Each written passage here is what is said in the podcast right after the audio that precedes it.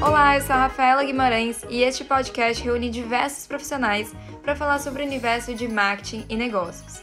Toda quinzena, entrevista um convidado para discutir diferentes aspectos do mercado e carreira. Hoje a nossa convidada é a Greta Paz, é cofundadora e CEO da Eixo, empresa de experiência de conteúdo para marcas que tem clientes como TikTok do Brasil, 99, Banco 24 Horas. Em 2019, ela foi escolhida como uma Under 30 da Forbes.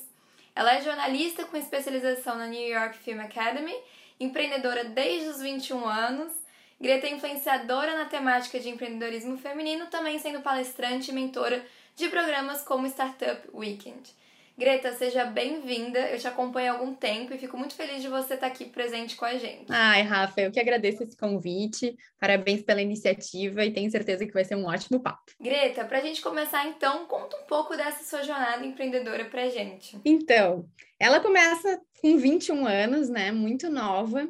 Eu venho de uma família de empreendedores, então o empreendedorismo sempre teve na minha vida, mas eu sempre achei que eu tinha que trabalhar muito, ter muita experiência para depois abrir o meu negócio. Mas chega uma hora que, enfim, para mim só fazia sentido criar aquela empresa que eu queria trabalhar e não encontrava em nenhum lugar. Então, com 21 anos, eu montei minha primeira empresa, que foi a primeira empresa especialista em produção de conteúdo e estratégia para YouTube do Brasil. Então, comecei a trabalhar com conteúdos de marcas dentro do YouTube e era muito curioso, porque naquela época, isso já faz algum tempinho, eu tinha que justificar para os clientes o que, que era YouTube, por que, que uma marca tinha que estar no YouTube. Isso nessa jornada durou algum tempo, mas depois eu entendi que não fazia muito sentido basear uma empresa numa plataforma que a gente sabe que, enfim, as coisas mudam, o cenário muda. O nome da empresa era MP4, que também tem um olhar de um formato que poderia, né, passar. E aí, já mais madura e tudo mais, eu decidi abrir uma outra empresa junto com alguns sócios, que é a Eixo, que é a empresa que eu toco até hoje e faz quatro anos. E até a Eixo é uma empresa B, justamente ali tem o certificado. E para quem não conhece, eu queria que você explicasse o que isso significa. Tá.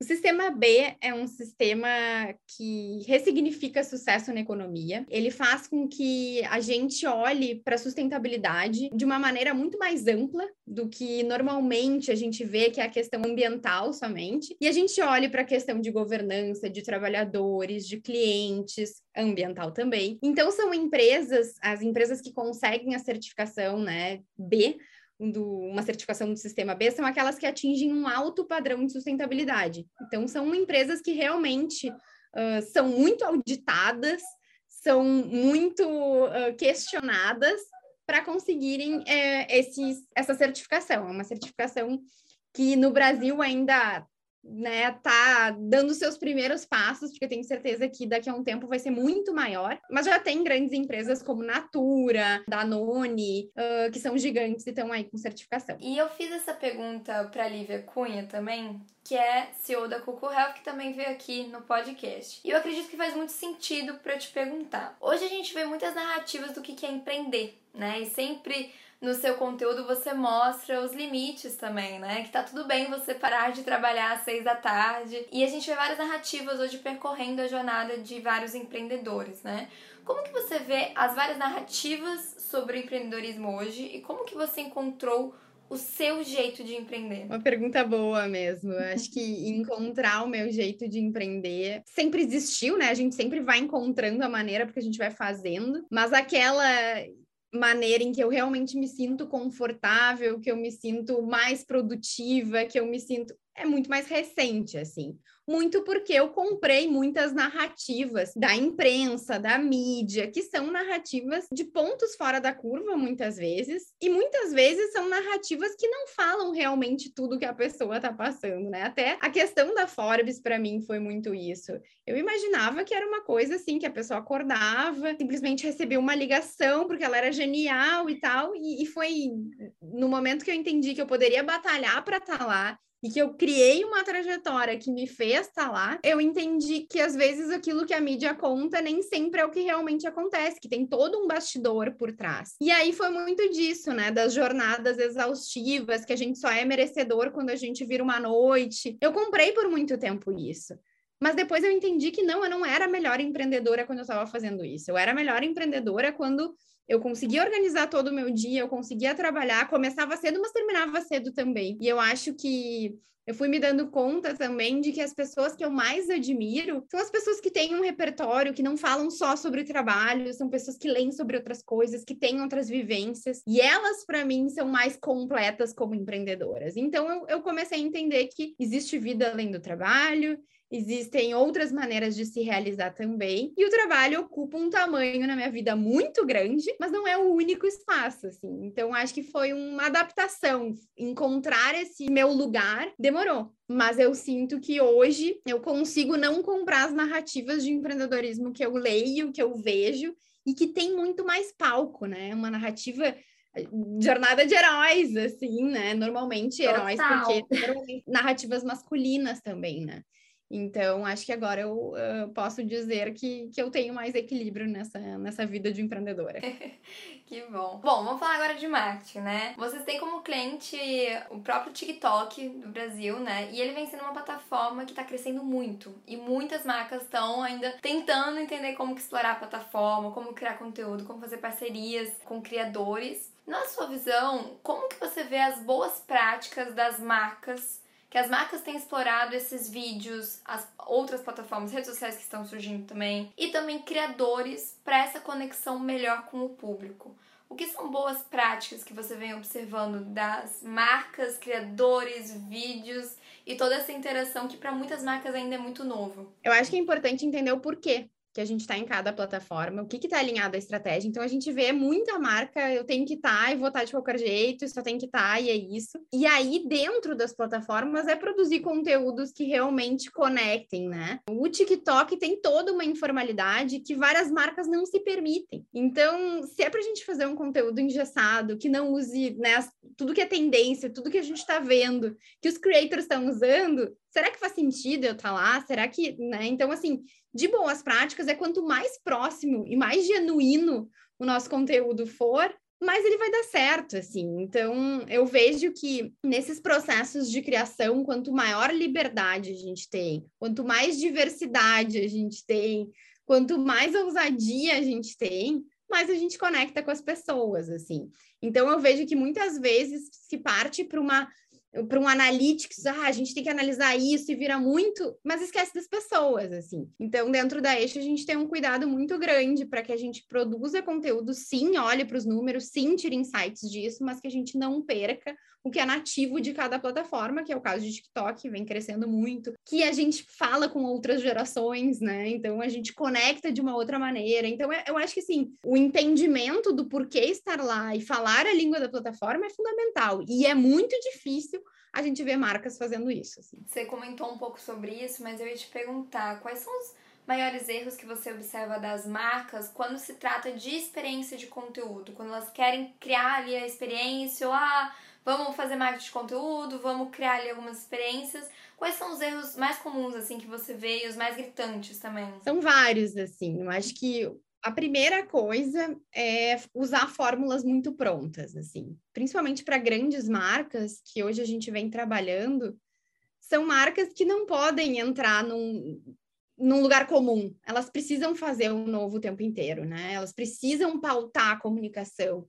Então, às vezes, a gente vê uma, um, uma ideia que funcionou e aí a gente quer trazer essa ideia de novo, né? De, de uma outra maneira. E às vezes, né, geralmente não funciona. Então, essa busca por fazer algo que já deu certo, ela é muito presente, assim, a referência e tudo mais, e pouco espaço para o inédito, né? Para a gente fazer o novo, correr risco. Então, acho que esse, esse é um grande erro. E muitas vezes se compara, inclusive, com a concorrência, né? Ah, porque a concorrência está fazendo isso, então a gente tem que fazer aquilo e tudo mais, e esquece de o que, que a gente está falando com o nosso público, que, quem é nosso público, por que, que a gente precisa falar isso. Eu acho que esse é um ponto bem importante, assim.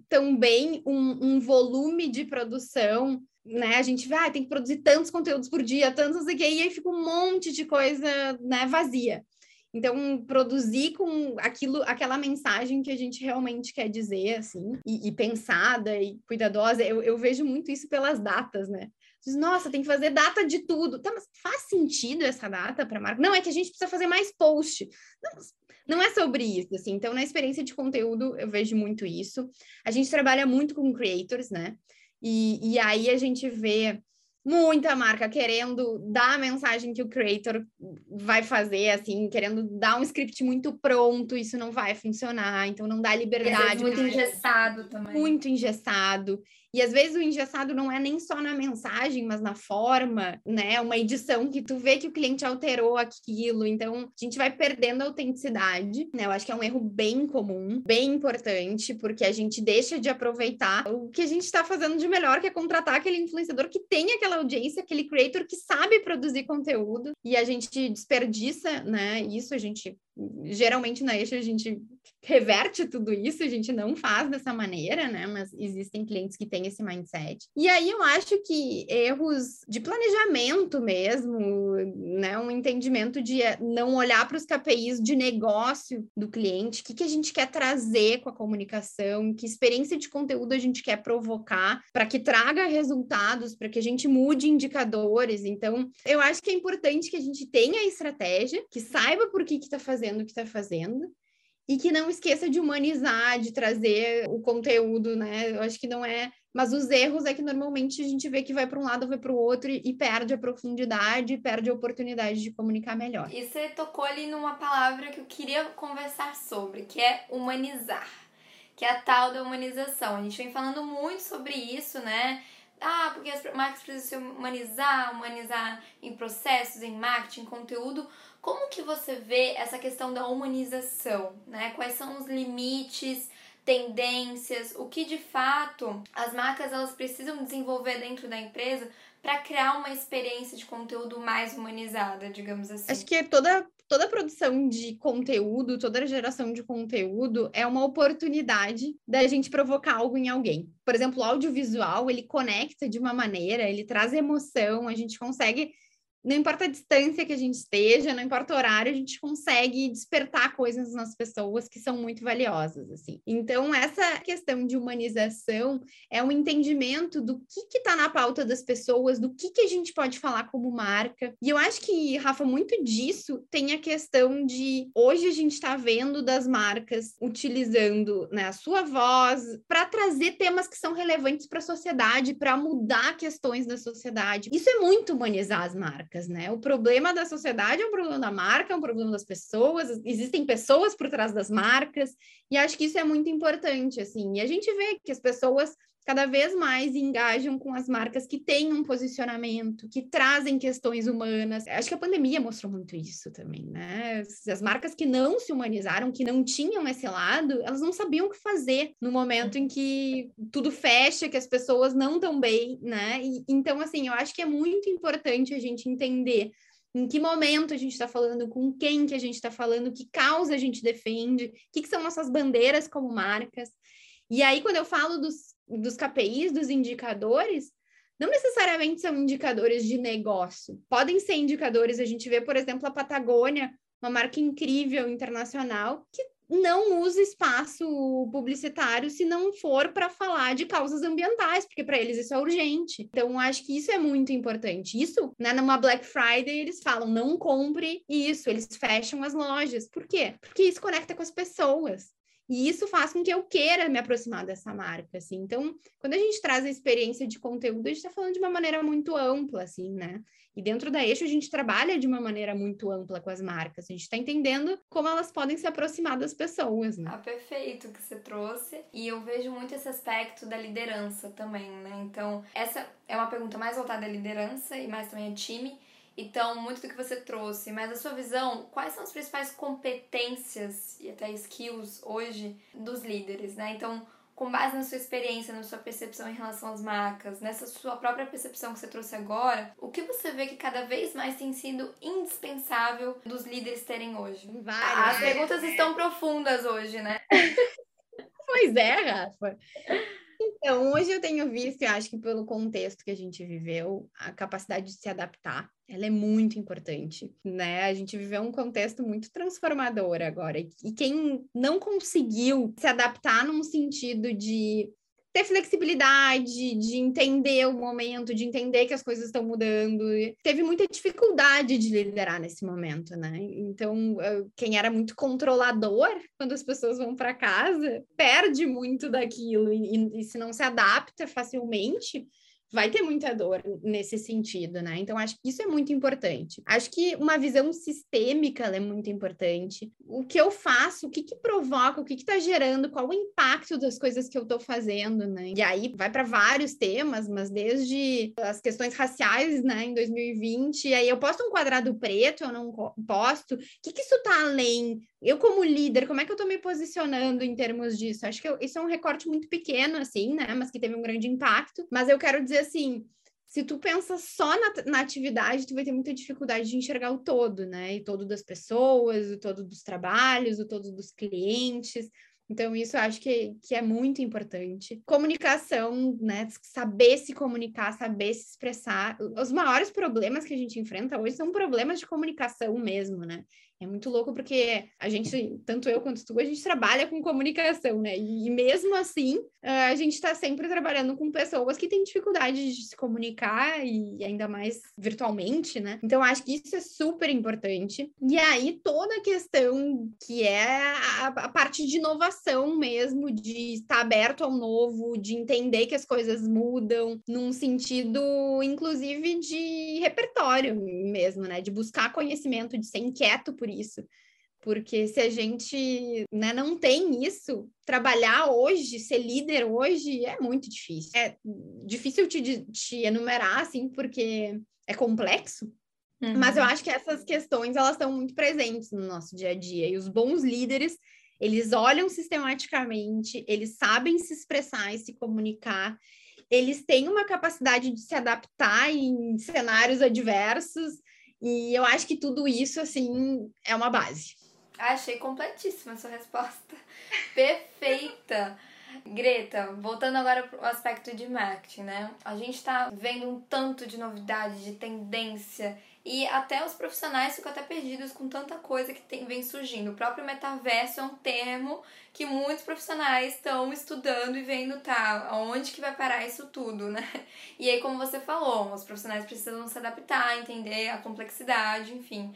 Hoje, até na visão ali da, da Eixo, como que vocês vêm analisando as tendências, assim, né? O que, que vocês acreditam que vem forte nesses próximos anos, nessas próximas... O que vem, vocês vêm criando de estratégias que vem tendo um resultado bem bacana e que vai se fortalecer nesses próximos anos que você imagina? Existem muitas né, questões mais técnicas do nosso trabalho como comunicadores, então, desde as ferramentas que a gente vai escolher para utilizar, até uh, linguagens que a gente vai entender, até uh, se a gente vai para um lado de VR, por exemplo, de realidade aumentada e coisas, né? Quanto isso vai estar presente na nossa vida, todo o universo dos games.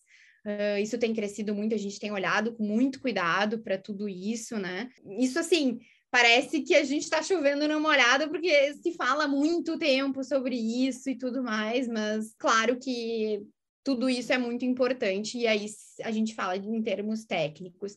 E para isso a gente tem que estar tá atento a tudo, né? Assim, sempre brinco que é, quando aconteceu todo o estouro da pandemia, a gente estava indo para o SXSW, fazer uma produção e tudo mais. E a gente estava indo para um evento que prevê o futuro, né? Assim, que fica falando do futuro, o que, que vai acontecer, mas ninguém olhou que poderia acontecer uma pandemia e cancelar. Poderia vir uma pandemia e que tudo aquilo poderia pausar. Então a gente até produziu um documentário sobre isso do futuro que não aconteceu. Então, quando todo mundo se reuniria para prever o futuro, o futuro não tinha sido previsto, assim, né? E, e, eu acho que é muito sobre isso. O marketing tem muito essa coisa de ah, vamos prever para onde nós vamos e não sei o quê, e fica muito nisso. Mas hoje o que a gente vê, e aí volto para o início da nossa conversa, que o que dá mais certo, independente da ferramenta, independente da plataforma, é o que conecta. Hoje a gente está muito cuidadoso né, na questão o que, que são as causas importantes, o que está acontecendo no mundo que a gente pode trazer para a comunicação, o que, que são as bandeiras que estão sendo levantadas que a gente não pode né, não tratar. E aí, para isso, a gente vai entendendo qual é o, time perfeito, o time ideal para tocar esses desafios. Então, acho que temática, temática da diversidade muito presente, né? Como uma tendência urgente, né? Já, já, já passou de urgente, precisa de um time diverso para criar. Então, assim, eu acho que as tendências de marketing e as tendências de comunicação, elas normalmente ficam muito nesse, nessa esfera da, da ferramenta, da linguagem, né? E no fim, o que funciona quando a gente vai olhar bons cases e tudo mais, são os cases que tiveram alguma conexão muito forte com as pessoas. Então, dentro da eixo, a gente tem um cuidado muito grande com essas hard skills, ah, vamos olhar para isso, o que, está né, que, que tá acontecendo tecnicamente, como a gente desenvolve as pessoas, porque a gente não pode deixar a desejar nesse sentido, até porque o mercado é muito competitivo, mas como é que a gente conecta as pessoas com os temas mais importantes? Então, a gente tem o Eixo Talks, por exemplo, e a gente traz temáticas desde comunicação não violenta, diversidade, até vamos falar sobre programação, vamos falar sobre linguagens de comunicação e tudo mais. Mas é justamente o que você falou, assim, a união dos soft skills e das hard skills e como que isso se conecta justamente com a experiência de conteúdo, né? Legal. Eu queria que você contasse um case muito bom da, da sua jornada empreendedora, assim, uma história bem legal da sua jornada empreendedora. É, qualquer jornada empreendedora eu tô sempre amando, tô pronta para ouvir, eu adoro. E também voltada a marketing, então qualquer coisa também relacionada a isso, eu tô de, de ouvidos aqui prontos para ouvir. E todo o pessoal também que nos escuta adora também uma história empreendedora e também voltada a marketing e negócios. Greta, na sua vivência, conta algum case pra gente, uma história que foi super legal de algum cliente seu, de alguma, de alguma ação que vocês fizeram, alguma campanha que você tem orgulho. A primeira que aparecer na cabeça. Legal. A gente teve um grande desafio, que foi produzir um conteúdo para seda, Unilever. Era um conteúdo que conectava muito com as coisas que eu acredito. Era um conteúdo sobre empreendedorismo feminino, sobre mulheres, na verdade, não só empreendedorismo, mas carreira, de mulheres na periferia. Era um trabalho que tinha um desafio muito grande, que era contar histórias de mulheres que tiveram trajetórias incríveis vindo da periferia. E isso por si só, assim, já é um grande desafio, porque retratar histórias das pessoas, né? Nem sempre é fácil, é sempre uma edição, é sempre uma escolha.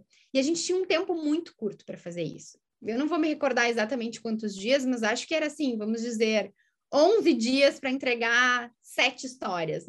Era uma coisa muito absurda, assim. E eram histórias maravilhosas. Tinha o Instituto Valquírias, que a gente contou a história da Amanda, que fazia um trabalho social incrível em São José do Rio Preto. Tinha história de uma chefe de cozinha muito legal tinha história de uma artista plástica. Nossa, assim, era, era tudo muito incrível. E era um direcionamento que as meninas respondiam um quiz e elas eram direcionadas para histórias inspiradoras, muito nesse sentido de é quando a gente escuta histórias de pessoas que nos inspiram que a gente consegue acreditar que é possível traçar a nossa história. E eu acabei dirigindo esse projeto, foi muito desafiador, porque era uma responsabilidade muito grande. Mas no meio disso, eu adoro contar esses casos. Eu fiquei doente, muito doente. Eu, acabei dirigindo um dos episódios deitada num sofá. E a Amanda me contou que tinha uma menina da ONG que sonhava em ser diretora. Fui num cantinho, conversei com a menina e falei: Eu, eu tô mal, eu não vou conseguir dirigir. Faz tua entrevista. E aí ela sentou para fazer a entrevista e foi a entrevista mais emocionante que poderíamos fazer, com certeza. As melhores perguntas, do melhor jeito. A Amanda chorou, ela chorou, foi super legal e virou um registro lindo, assim, né? Era muito sobre isso, era como contar as melhores narrativas da melhor forma possível e claro, fiquei doente, foi uma grande coincidência, mas acabou sendo muito perfeito. E esse, esse, essa produção, ela rendeu muito e nos trouxe vários outros trabalhos nesse estilo, assim. Foi um projeto de muito impacto, porque conectava com as pessoas, mas tinha uma marca muito forte, que eu também acho que isso é importante. Não era é uma, é uma empresa que visa o lucro, sim, que quer crescer, sim, mas ela estava contando boas histórias para chegar em, né, nas, nas, meninas do Brasil inteiro com uma força de mídia absurda. Então era aquele sentido de estar produzindo um conteúdo que realmente faz sentido, que realmente vai chegar em muita gente. Assim. E, foi o que aconteceu. O projeto é lindo, juntas arrasamos, é o nome. Foi muito legal. Assim. Que emocionante essa história, nossa, super bacana. Parabéns! E, Greta, todo episódio eu peço pro convidado indicar alguns livros e conteúdos pro pessoal que tá nos ouvindo. Greta, quais são suas indicações de livros, conteúdo, site, enfim, tudo que você tiver de dica pro pessoal que tá nos ouvindo para consumir e aprender. Então, Rafa, eu estava te falando que foi um pouco difícil nesse trabalho de empreendedora, nessa vida de empreendedora, encontrar o meu jeito de empreender, na né? minha forma. Mas um livro me ajudou muito, eu sempre que posso indico ele, que é Lições de um Empresário Rebelde. Também citei a Patagônia aqui na nossa conversa. Então, é a história da Patagônia, de como essa empresa se consolidou, como encontrou seu espaço. Em inglês é Let My People Go Surfing, porque eles têm esse olhar para se o mar tem onda, a gente não pode estar trancado no escritório, porque amanhã pode não ter onda. Então a gente vai, pega a onda e depois a gente compensa. Eu acho que foi uma virada de chave para mim esse livro, então eu recomendo para todo mundo. Podcast também é uma coisa que eu adoro e eu tenho escutado os do Mano Brown agora e tenho gostado muito assim da maneira, do tom, de como ele abre a minha cabeça para várias coisas. Eu tenho um canal no YouTube ele tá bem parado, mas eu acho que foi onde eu coloquei muitas das coisas que eu acredito, e ali eu indico vários, né? Eu faço de propósito o nome do canal. Eu indico vários. Eu já vi alguns vídeos, indico para quem tá nos ouvindo. Inclusive, o link vai estar tá na descrição aqui do episódio. Também. É, que legal. E foi muito, eu criei, é muito difícil, né, quando a gente uh, empreende, a gente conseguir tocar qualquer outra coisa, né, paralelamente. Mas foi muito pela questão que a gente falou lá no início das narrativas, que narrativas a gente estava vendo no empreendedorismo, que eu decidi montar um canal. Nunca me imaginei youtuber, mas eu entendi que eu tinha a possibilidade de trazer uma outra perspectiva. Então, ali eu também indico vários livros e vários conteúdos que eu gosto de consumir. Para quem é mais da comunicação, tem um livro da Ideal, que é Creative Confidence, eu acho que é o nome. Eu acho que ele não tem em português, mas ele é um livro muito bom para quem lidera times criativos, assim, como a gente cria um ambiente que tem espaço para inovação, para criatividade e tudo mais, e é um desafio, né? Porque a gente é sempre. O medo de errar nos paralisa muitas vezes, né? E, a gente não pode perder esse lado criativo. Então, é um livro que eu gosto muito como líder, assim. Ah, que ótimo. Eu já vou anotar aqui alguns para eu também ler. Greta, muito, muito obrigada pela sua participação. Eu desejo ainda mais sucesso para você e para Eixo. Quem quiser acompanhar os conteúdos da Greta, os links vão estar na descrição, tanto do da Greta quanto da Eixo. E também, né, convido todos a se inscreverem na newsletter do Marketing Negócios, que a gente também tem uma newsletter. Toda quinta-feira eu envio um e-mail com as principais notícias e tendências de marketing e negócios. Greta, muito obrigada pela sua participação e muito sucesso. Ah, eu que agradeço, Rafa, foi uma honra. Muito sucesso para ti também e vou continuar acompanhando o podcast. Curtiu o episódio? Compartilhe nas redes sociais e acompanhe novos conteúdos em meu perfil Rafaela Guimarães. Até a próxima! Este podcast foi editado por Um Piazão.